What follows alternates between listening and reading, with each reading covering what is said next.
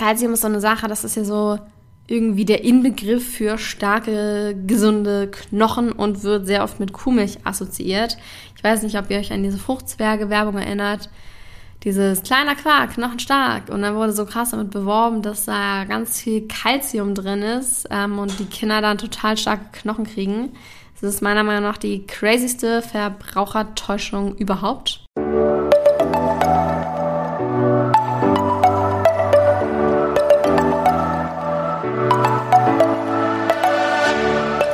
Moin und herzlich willkommen zu einer neuen Folge des Eat Pussy Not Animals Podcast, der Podcast, der dir den Einstieg in die vegane Ernährung erleichtern soll. Moin Freunde und herzlich willkommen zu einer neuen Podcast-Folge von mir.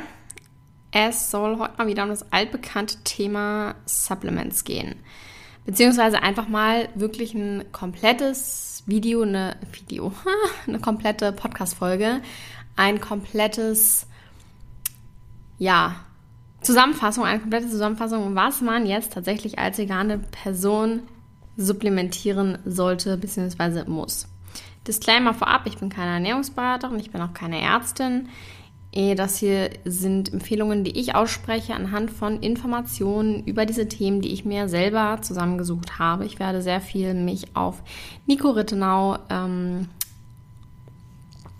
ey, ich, mir fehlen die Worte heute, beziehen. Nico hat da sehr, sehr viel Ahnung von. Ich glaube, der ist auch, der, der ist auch Ernährungsberater, zertifizierter und hat auch schon ein Buch über die ganzen Sachen herausgebracht. Und auf den werde ich mich heute auf jeden Fall ein bisschen ähm, beziehen.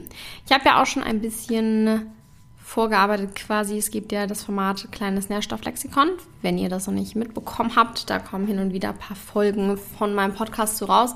Da habe ich einige Nährstoffe schon unter die Lupe genommen bisher. Das wird auch auf jeden Fall noch weitergehen. Wir sind noch nicht am Ende. Aber trotzdem kommt das hier jetzt mal als komplette Auflistung einfach mal zwischendrin, damit ihr Bescheid wisst. Legen wir direkt los. Von der DGE, der Deutschen Gesellschaft für Ernährung. Ich glaube, das ist die Abkürzung. ähm, die haben, und die sind relativ streng, was so vegane Ernährung und so weiter angeht. Laut denen gibt es einige Nährstoffe, die der Körper benötigt, die bei einer veganen Ernährung kritisch zu betrachten sind. Dazu zählen zum Beispiel B12, Proteine oder beziehungsweise gewisse Aminosäuren, Riboflavin, Vitamin D, Eisen, Zink, Jod, Calcium, Selen. Wichtig zu beachten ist, dass diese Nährstoffe nicht alle gleich kritisch sind sozusagen, sondern manche sind kritischer, andere sind unkritischer. In dem Buch von Nico Rittenau gibt es eine sehr schöne Übersicht dazu. Da hat er es mit Kreisen dargestellt. In der Mitte das, was sozusagen am kritischsten ist und weiter außen das, was eher unbedenklich ist. Also was ist unbedenklich, aber wo weniger wahrscheinlich ein Mangel auftritt. Fangen wir mal an mit der Mitte, ist natürlich unser liebes Vitamin B12. Davon habt ihr wahrscheinlich auch schon gehört. Eh, darüber habe ich auch schon mal eine Podcast-Folge aufgenommen. Wenn ihr euch die gerne anhören möchtet, da gehe ich da auf jeden Fall nochmal im Detail drauf ein. Das ist die Folge 136. B12 ist ein von Mikroorganismen gebildetes Vitamin, befindet sich also nicht unbedingt in Pflanzen. Es gibt einige Pflanzen, wo Vitamin B12 auch zu finden ist, aber nicht zur Genüge, nicht so, dass wir unseren Bedarf damit decken könnten, zum aktuellen Wissensstand zumindest. Es kommt aber in Tieren insofern vor, weil die ähm, Tiere einen eigenen Vitamin B12-Speicher haben, wir Menschen auch. Der befindet sich so in den Muskeln, Organen, die die Menschen halt essen von den Tieren. Dadurch kommt man eben als nicht vegane Person an Vitamin B12. Allerdings ist es nicht nur eine Sache, die jetzt VeganerInnen haben. Also nicht nur VeganerInnen haben Vitamin B12-Mangel, auch wenn das immer so als der erste Nährstoff hingestellt wird, der einem so einfällt. Das ist immer so das erste, was Leute sagen, so, oh, aber du hast einen Vitamin B12-Mangel, da musst du ja ein Supplement nehmen, ist ja total unnatürlich und so weiter und so fort. Witzig ist hierbei zu erwähnen, dass den Tieren ganz oft Vitamin B12 mit ins Futter gemischt wird damit die das bekommen. Und insofern ist es auf jeden Fall ein ethischerer und umweltfreundlicherer Weg, nicht Vitamin B12 durch das Tier aufzunehmen, sondern direkt zu supplementieren. Insbesondere haben Studien herausgefunden, haben auch Omnivore ab dem 50. Lebensjahr eine erhöhte Chance auf einen Vitamin B12-Mangel und sollten das insofern supplementieren. Die Framingham Offspring Study hat 3000 AmerikanerInnen untersucht zwischen 26 und 83 Davon war bei 39 Prozent das Vitamin B12-Serum Serum relativ im unteren Bereich. 17 Prozent waren an der Grenze zum Mangel und 9 Prozent hatten sogar einen Mangel. Außerdem wurde herausgefunden, dass ein hoher Fleischkonsum nicht signifikant ist im Vergleich zu weniger Fleischkonsum. Also jetzt nicht, wer am meisten Fleisch gegessen hat, hatte den höchsten B12-Wert. Den höchsten B12-Wert hatten in dem Fall die, die es supplementiert haben in dieser Studie. Jedenfalls hängt es nicht zwangsläufig damit zusammen, wie viel Fleisch man isst. Und insofern auch wichtig für Omnivore ab dem 50. Lebensjahr, das zu supplementieren und da auf jeden Fall ein Auge drauf zu haben. Ebenso VegetarierInnen, denn Eier sind keine gute B12-Quelle. Und ja, VeganerInnen sowieso. Das ist auch so ein Ding, was ich auf jeden Fall jeder Person sage. Supplementiere B12. Und natürlich, aber dazu kommen wir später auch nochmal, den Blutwert checken lassen. Dann etwas weniger kritisch, aber ebenfalls relativ kritisch ist Vitamin D. Vitamin D ist eigentlich gar kein richtiger Nährstoff, sondern eher ein Hormon. Hom ich habe so einen Sprachfehler heute. Was ist denn los mit mir? Ein Hormon, denn der Körper kann es selbst bilden, wenn er genug Sonnenlicht abbekommt. Es ist also insofern auch insgesamt ein kritischer Nährstoff, gerade in Regionen und Ländern, wo nicht so wahnsinnig häufig die Sonne scheint.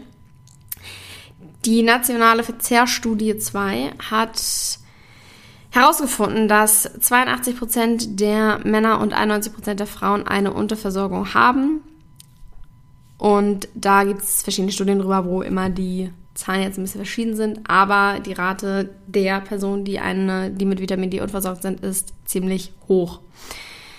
Da gibt es auch eigentlich keine Unterschiede bei der Ernährung oder wenig Unterschiede bei der Ernährung, da nur 10 bis 20 Prozent des Vitamin Ds tatsächlich über die Ernährung aufgenommen werden. Das heißt, in jeder Ernährungsform sollte man das supplementieren oder eben genügend Sonne abbekommen. Aber gerade in Deutschland im Winter würde ich auch immer dazu raten, Gibt es allerdings auch die Gefahr einer Überversorgung, aber auch hier, wenn ihr weiter euch darüber informieren möchtet, hört euch gerne Podcast Folge 118 an. Da habe ich nämlich über Vitamin D gesprochen.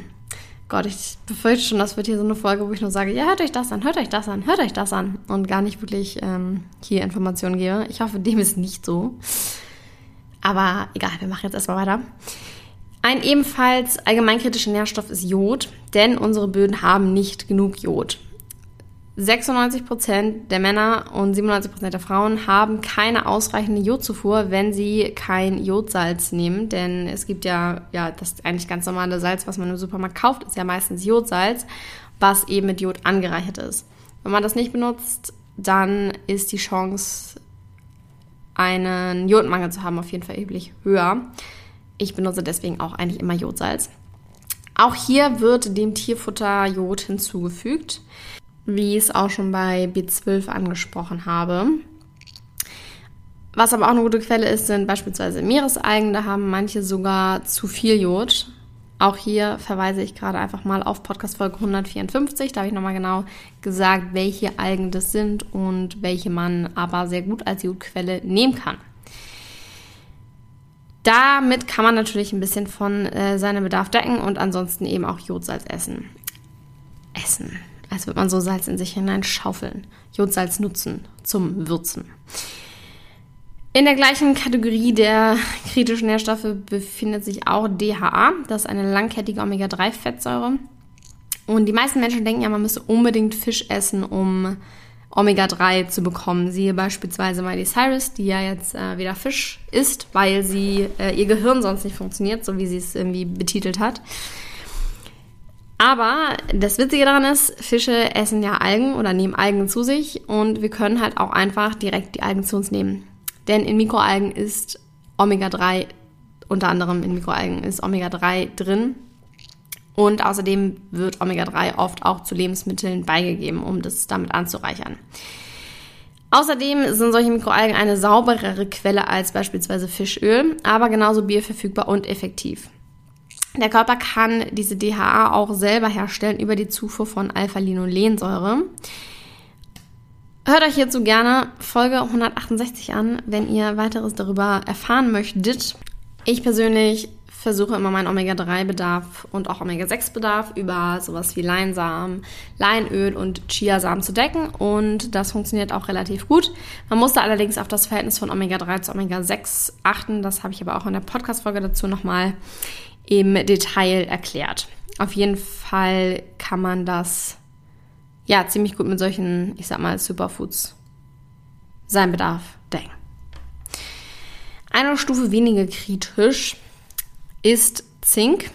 Das Institute of Medicine und die DGE bezeichnen äh, Zink als kritisch und sagen, dass die Bioverfügbarkeit um 50 Prozent schlechter ist als die aus tierischen Produkten. Also die Bioverfügbarkeit von Zink aus Pflanzen ist um 50 Prozent schlechter als die aus tierischen Produkten. Aber die Absor Absorptionsrate ist tatsächlich von Mensch zu Mensch verschieden. Also kommt es nicht unbedingt darauf an, welche Zinkquelle du nimmst, sondern wie dein Körper diese absorbieren kann. Tatsächlich ist es halt auch so, dass je länger dein Körper an eine pflanzliche Ernährung gewöhnt ist, desto besser kann er sich halt auch anpassen und die Bioverfügbarkeit verbessern. Außerdem kann man die Nährstoffe, die die Zinkaufnahme verhindern, durch Kochen, Fermentieren und so weiter abbauen. Also somit die Zinkaufnahme verbessern. Gute Quellen sind beispielsweise Samenkerne, Leinsamen, Chiasamen, Haferflocken, sowas alles. In Folge 109 gehe ich da nochmal genauer drauf ein. Aber insgesamt kann man seinen Zinkbedarf durch eine vollwertige Ernährung eigentlich problemlos decken. Ein weiterer Nährstoff dieser Kategorie ist EPA, ist wie DHA eine langkettige Omega-3-Fettsäure, ist tatsächlich weniger kritisch als DHA. In einer Studie, die über sechs Monate geführt wurde, wurde dieser Bedarf der EPA durch nur 30 Gramm Leinsamen täglich gedeckt. Wenn man das supplementiert, dann kann man auch nur DHA supplementieren, denn der Körper kann aus DHA EPA machen oder eine Kombi aus DHA zu EPA 2 zu 1, also 2 DHA, 1 EPA. Genaueres zu dem EPA-DHA-Ding in meiner Folge über Omega-3, wie gesagt, Folge 168. Ich finde es ein bisschen kompliziert, dieses Thema. Deswegen hört euch das vielleicht gerne nochmal an, um da ein bisschen mehr Informationen drüber zu sammeln, weil das Ganze nicht so einfach zu verstehen ist, meiner Meinung nach. Ein weiterer kritischer Nährstoff ist Selen, ist aber auch ein wieder mal allgemein kritischer Nährstoff. Tatsächlich ist es so, dass ganze ein Drittel der europäischen MischköstlerInnen weniger als die Hälfte der empfohlenen Menge an Selen zuführen. Es werden auch hier wieder, es wird auch hier Selen dem Futtermittel beigefügt. 500 Mikrogramm Selen pro Kilogramm Futtermittel sind erlaubt. Was eine theoretisch sinnvollere Methode ist, und das wird in Finnland angewandt, einfach die Böden mit Selen anzureichern, denn so haben alle Menschen einfach die Chance, dadurch den Selenbedarf zu decken, weil das natürlich dann auch wieder in den Pflanzen mehr vorkommt.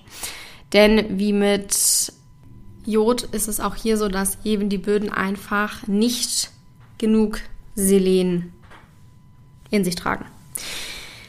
Das wäre natürlich cool, wenn das Deutschland einfach auch machen würde, weil das an sich eine ziemlich coole Methode ist. Theoretisch kann man auch, oder vielleicht habt ihr schon gehört, dass der Star quasi unter den pflanzlichen Selenquellen die Paranuss ist. Allerdings sollte man sich darauf nicht verlassen, weil die Schwankungsbreite sehr, sehr groß ist und somit auch eine Überversorgung möglich ist. Also es gibt Paranüsse, die haben extrem, extrem viel Selen, andere haben nicht genügend, dass du deinen Tagesbedarf deckst. Insofern ist es nicht äh, genug zu sagen, ich esse jeden Tag eine Paranuss und mein Selen ist gedeckt. Ist einfach zu unsicher. Ansonsten könnte man auch kanadisches oder amerikanisches Getreide und Hülsenfrüchte essen, da die selenhaltiger sind. Das ist allerdings nicht äh, unbedingt regional. Hier wäre es tatsächlich sinnvoll, ein Nahrungsergänzungsmittel mit 100 Mikrogramm in äh, Betracht zu ziehen. Über Selen habe ich auch in Folge 83 noch ausführlicher berichtet. Gut, kommen wir nun nochmal zu Nährstoffen, die noch ein bisschen weniger kritisch sind. Hier zählt Eisen dazu. Das ist auch wieder nicht nur in einer veganen Ernährung kritisch, sondern insgesamt. Vor allem äh, Frauen sind betroffen, da man durch die Menstruation sehr viel Blut verliert in dem Sinne und Blut ja der Eisenträger ist. Es kann auch in industrialisierten Ländern sehr kritisch sein, aber eher qualitativ statt quantitativ. Quantitativ? I don't know. Jedenfalls ist dieses, dieser Glaubenssatz, dass nur Fleisch genügend Eisen enthält, ein Mythos. Ich habe heute erst wieder eine richtig ähm, coole Grafik gesehen bei Instagram wo einfach aufgezeigt wurde, welche Lebensmittel mehr Eisen enthalten als Fleisch. Und da war so, so viel, beispielsweise Sesamsamen mit 14 Mikrogramm Eisen auf 100 Gramm im Gegensatz zu Rindfleisch, was 2,6 Mikrogramm hat. Also das ist, es gibt so, so viele pflanzliche Eisenquellen. Wenn ich jetzt noch weitere nennen soll, Kichererbsen, Kidneybohnen, Oliven, Pistazien, Pfirsich, Hefe, Quinoa, Haferflocken, es sind unzählige. Also wenn man da wirklich ausgewogen und vollwertig ist, dann kann man das auf jeden Fall decken. Die meisten dieser äh, pflanzlichen Eisenquellen enthalten außerdem auch Zink. Das ist ganz cool. Dann ist es gleich zweimal gedeckt. Dann hast du gleich zwei Nährstoffe mit einer Pflanze gedeckt. Also nicht mit einer Pflanze, aber mit den gleichen pflanzlichen Lebensmitteln. Leute, das tut mir so leid. Ich kann heute einfach nicht reden, ey. Vielleicht sollte ich das nochmal aufnehmen. I don't know. Man kann außerdem seine Absorptionsrate optimieren. Die National Institute of Health sagt, dass man nämlich den Eisen, die Eisenzufuhr theoretisch verdoppeln muss, wenn man vegan ist. Aber hier gibt es auch wieder nur wenige kurzfristige Studien mit falschen Bevölkerungsgruppen. Denn auch hier ist es halt so, dass VeganerInnen bei ähm, auf die langfristige Sicht eine gute Versorgung durch pflanzliche Eisenquellen bekommen. Das ist halt auch wieder so eine ähm, Anpassung des Körpers. Außerdem kann man mit Vitamin C, organischen Säuren, Beta-Carotin oder schwefelhaltigen Substanzen die Aufnahme von Eisen um einiges verbessern. Siehe hierzu auch Folge 93, da habe ich über Eisen gesprochen. Dann auf der gleichen Kategorie, auf der gleichen Ebene ist Vitamin B2. Kann kritisch sein. 10% aller MischköstlerInnen oder VegetarierInnen und 30% der VeganerInnen hatten Mängel in Studien. Da sind Mandeln oder Pilze eine gute Quelle und bei ausgewogener Ernährung eigentlich auch sehr einfach zu decken. Hier ist auch wieder so, dass die Bioverfügbarkeit vorerst ein bisschen schwierig ist, aber der Körper das adaptiert. Da kommt auf jeden Fall von mir auch noch eine genauere Podcast-Folge in der Zukunft zu. Ebenso wie für Calcium, da ist bisher auch noch keine Podcast-Folge drüber erschienen, aber dazu möchte ich auch noch mal im Detail drauf eingehen. Calcium ist so eine Sache, das ist ja so irgendwie der Inbegriff für starke, gesunde Knochen und wird sehr oft mit Kuhmilch assoziiert. Ich weiß nicht, ob ihr euch an diese Fruchtzwerge-Werbung erinnert dieses kleiner Quark, knochenstark. Und dann wurde so krass damit beworben, dass da ganz viel Kalzium drin ist ähm, und die Kinder dann total starke Knochen kriegen. Das ist meiner Meinung nach die crazyste Verbrauchertäuschung überhaupt. Erstmal sind mehrere Stoffe wichtig für die Knochen, nicht nur Kalzium. Also nicht nur, wenn du Kalzium in Haufen zu dir nimmst, hast du tolle Knochen, da zählt viel mehr zu. Und eine Überzufuhr ist eben auch nicht gut. Und es gibt ganz, ganz viele pflanzliche Quellen, die die gleiche Bioverfügbarkeit haben wie Kalzium aus Milch. Zum Beispiel Sesam, Brennnessel, teilweise auch Mineralwasser. Oder, was ich ganz cool finde, einfach angereicherte Pflanzenmilch. Gibt ja ganz oft Hafermilch mit Kalzium zu kaufen. Und dann kann man einfach die nehmen statt in Anführungszeichen normaler Hafermilch und hat dann gleich noch seinen Kalziumbedarf bedeckt, weil schmecken tut man da auf jeden Fall keinen Unterschied. Wie gesagt, kommt hierzu noch eine genauere Podcast-Folge. So, und ganz außen im Spektrum von Nico stehen dann noch einige weitere Nährstoffe, zum Beispiel Proteine. Das ist ja auch ein ganz beliebtes Argument bei Omnis. Woher kriegst du denn deine Proteine, wenn du kein Fleisch isst? Tatsächlich ist es so, es gibt 20 Aminosäuren, davon sind 8 bis 9 essentiell. Bedeutet, der Körper kann sie nicht selbst bilden und muss sie zu sich nehmen. Teilweise besteht auch die äh, Aussage, dass Proteine aus Pflanzen minderwertig sind, der Körper das nicht so gut ja, aufnehmen kann, ist einfach nicht die gleiche ähm, biologische Wertigkeit hat. Eine Meta-Analyse hat aber ergeben, dass es nicht gerechtfertigt ist. Biologische Wertigkeit bedeutet oder ist quasi der Wert dafür, wie viele essentielle Aminosäuren ein Lebensmittel enthält. Wenn wir jetzt nur ein Lebensmittel essen würden, die ganze Zeit ein proteinhaltiges Lebensmittel, dann würden uns natürlich einige Aminosäuren fehlen, denn jedes Lebensmittel hat alle Aminosäuren, aber nicht im optimalen Bedarf, so wie wir es brauchen. Der Clou ist also, verschiedene proteinhaltige Lebensmittel zu kombinieren, um eben alle essentiellen Aminosäuren aufzunehmen. Beispielsweise einmal am Tag was mit Getreide essen, wo Protein enthalten ist, einmal Hülsenfrüchte, einmal irgendwas anderes, was Protein enthält. Und dann ist es auf jeden Fall nicht besonders schwierig, den Proteinbedarf in einer veganen Ernährung zu decken. Und zur Not kann man dann natürlich auch nachhelfen durch Proteinpulver, wenn man jetzt beispielsweise sehr stark Leistungssport macht und da einfach auch einen erhöhten Bedarf hat. Hier kommt auch noch eine Podcast-Folge zu. Ein weiterer Punkt, den Nico anspricht in dieser Grafik, ist Lysin. Das ist eine der Aminosäuren, ist aber vor allem in Hülsenfrüchten enthalten. Wenn man die täglich oder zumindest mehrmals die Woche isst, dann kriegt man das auch auf jeden Fall gedeckt. Ganz besonders ist Lysin in Erdnüssen und Erbsen enthalten. Also die kann man dann sehr gut essen. So, ein weiterer Punkt, den ich auch, ähm, wo ich noch was sage, einen, einen Erfahrungsbericht zuteilen möchte, ist einfach die Te Kaloriendichte, die tendenziell kritisch sein soll.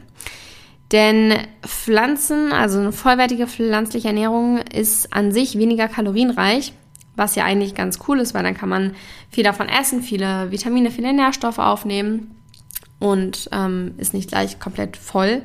Allerdings kann es auch natürlich, wenn man sich jetzt nicht damit beschäftigt, ein bisschen ja gefährlich werden, dass man einfach nicht genug isst. Denn 400 Kilokalorien Gemüse ist ja viel, viel, viel mehr Masse als beispielsweise 400 Kilogramm Öl. Äh, 400 Kilogramm Öl. 400 Kilokalorien an Öl. Ich weiß nicht, ob ihr dieses Bild kennt mit diesen drei Mägen nebeneinander. In dem einen ist so der ganze Magen voller Gemüse. Im mittleren ist, glaube ich, so die Hälfte oder ein Drittel voll mit Fleisch und im rechten ist ganz unten eine Pfütze Öl drin und unten steht halt die Kalorienmenge. Ich weiß jetzt nicht. Vielleicht sind das sogar da 400 gewesen, aber auf jeden Fall überall die gleiche. Und bedeutet halt, dass man von Gemüse viel oder von Pflanzen allgemein viel, viel mehr halt essen muss, um die gleiche Kalorien, auf die gleiche Kalorien zu kommen. Je mehr Ballaststoffe und je weniger Fett ein, eine Pflanze hat, desto geringer ist auch die Kaloriendichte. Hier gilt halt einfach gucken, dass man genug zu sich nimmt. Ich bin ja immer ein Fan von intuitivem Essen, aber das haben wir als Menschen eigentlich schon ein bisschen verlernt, muss man sagen ja, da wieder hinfinden ist natürlich das absolute Ziel, aber vielleicht auch einfach mal die Kalorien tracken und gucken, wie viel ähm, isst man denn tatsächlich, dass da auf jeden Fall keine Unterernährung besteht. Und natürlich kann man auch einfach die Quellen ändern. Wenn man jetzt abnehmen möchte, dann halt mehr ballastreich essen. Wenn man zunehmen möchte, mehr fetthaltig. Beispielsweise dann mehr Nüsse, Samen, Pflanzenöle, mehr Avocados und so weiter. Ja, okay. Das waren jetzt so die kritischen Nährstoffe, die von der, also zumindest die, die von der Deutschen Gesellschaft für Ernährung als kritisch bezeichnet werden. Ich hoffe, es ähm, hat euch nicht gestört, dass ich immer auf andere Podcast-Folgen verwiesen habe, aber ich habe halt zu den meisten schon was aufgenommen und wenn ihr da mehr darüber erfahren möchtet, dann hört euch am besten einfach das an. Sonst würde das ja auch einfach zu lange werden. Ja, wie in jeder Ernährung gibt es halt kritische Nährstoffe auch in einer veganen Ernährung durch eine vollwertige Ernährung lassen sich aber die meisten davon aufnehmen. Also wenn man jeden Tag zu McDonald's geht oder den veganen Burger isst, dann hat man selbstverständlich nicht alle Nährstoffe in der richtigen Menge, die man benötigt. Das ist ja ganz klar. Aber wenn man eine vollwertige Ernährung hat, da auch ähm, Nahrungsmittel auswechselt, nicht immer nur das gleiche Nahrungsmittel für die eine Nährstoffquelle benutzt, dann ist es an sich kein Problem, die Stoffe zu decken. Außer, wie gesagt, B12, das ist ja der allerkritischste, den man auf jeden Fall supplementieren sollte. Und Vitamin D ist halt etwas, was ja durch Sonne aufgenommen wird. Deswegen, das sind die beiden, die ich tatsächlich supplementiere. Jetzt im Sommer kein Vitamin D, weil da eben auch eine Überversorgung möglich ist, aber ansonsten beide.